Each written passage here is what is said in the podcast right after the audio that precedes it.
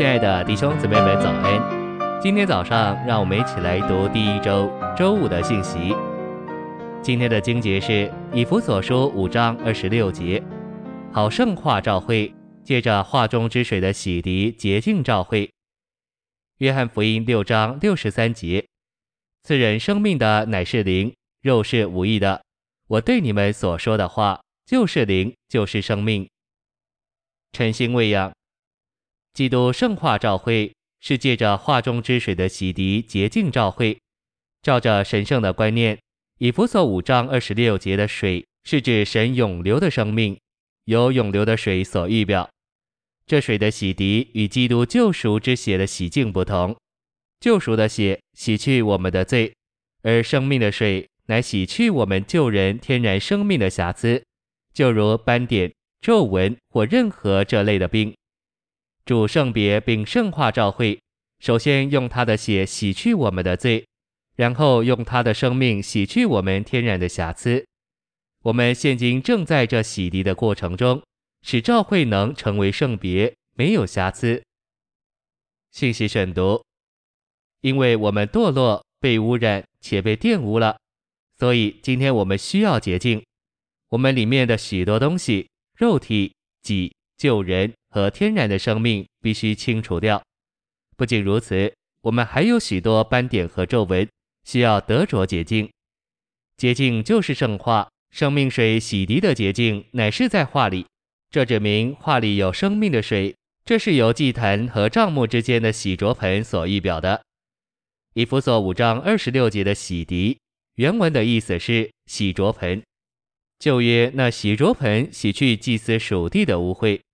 现今这洗濯盆就是洗涤的水，也洗去我们的污秽，因此我们乃是借着画中之水的洗濯盆而得洁净。神的话就是洗濯盆，按照旧约，在帐幕里侍奉神的祭司，必须借着祭坛上的血对付他们的罪，也必须借着洗濯盆的洗涤对付他们的污秽。我信保罗这里的观念乃是。教会是借着画中之水的洗濯盆而得洁净。哈利路亚！我们有真正的洗濯盆，祭司只有预表，就是铜做的洗濯盆；但我们有真正的洗濯盆，就是在神话语中的洗濯盆。旧约里的祭司如何先来到祭坛，然后再到洗濯盆，我们也是先来到十字架得拯救、蒙救赎，并得称义，然后来就近主的话而得洁净。